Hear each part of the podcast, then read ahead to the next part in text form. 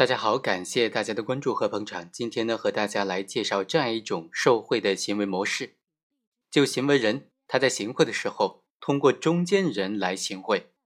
他把钱都交给了中间人，由中间人转交给受贿的对象。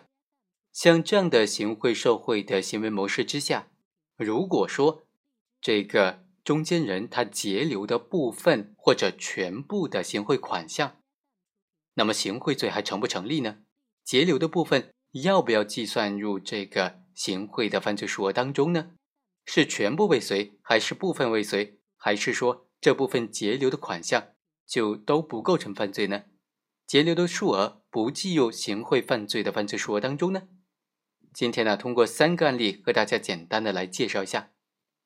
首先来看看中间人截留的全部行贿款，这种情况该怎么认定呢？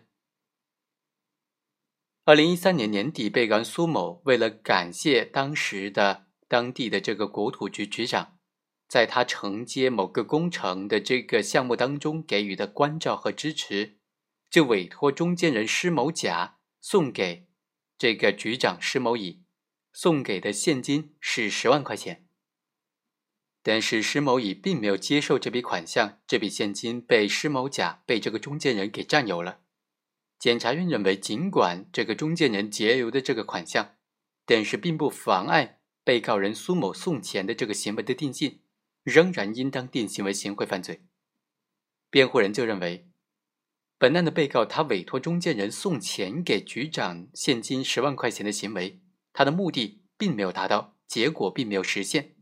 所以应当认定为是犯罪的未遂。最终，法院认为。被告人苏某为了个人谋取不正当利益这个诉求，委托中间人向当地的国土局局长行贿。苏某他实施行贿的犯罪对象就是这个局长，并且希望通过这个局长的职务便利为他自己谋求不正当的利益。但是本案的事实显示说，这笔行贿款项、这笔行贿的财物并没有实际的交给了这个局长。这个局长也没有接受行贿的主观故意和行为，而是由中间人私自截留的这笔行贿款项，截留之后也没有退还给苏某。从法律上来讲，这种情况属于由于被告人意志以外的原因导致他向这个局长行贿的结果没有发生，所以应当定性为犯罪的未遂。好，我们再来看看第二个案件，如果说中间人截留的部分款项。那又该怎么算呢？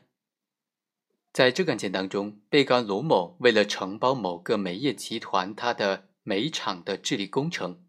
就和被告人王某共谋，想通过被告王某的三叔，也就是被告人王某甲，向这个公司的总经理孔某来行贿。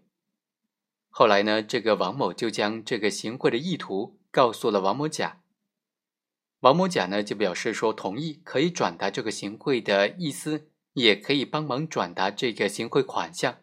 于是呢，本案的被告人卢某就将行贿款项二十万元交给了王某，王某交给了他的叔叔王某甲。然后呢，王某甲将这笔钱送给了行贿的对象，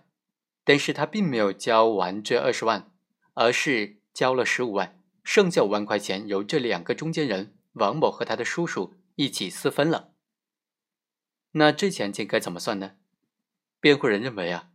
这五万块钱由于是被中间人私吞的，当然应当认定为未遂，所以被告人他着手实施的二十万元的行贿的犯罪，由于意志以外的原因导致其中五万块钱的犯罪没有得逞，所以啊就应当属于部分的犯罪未遂。对于这部分的犯罪未遂，他可以比照既遂犯从轻或者减轻处罚。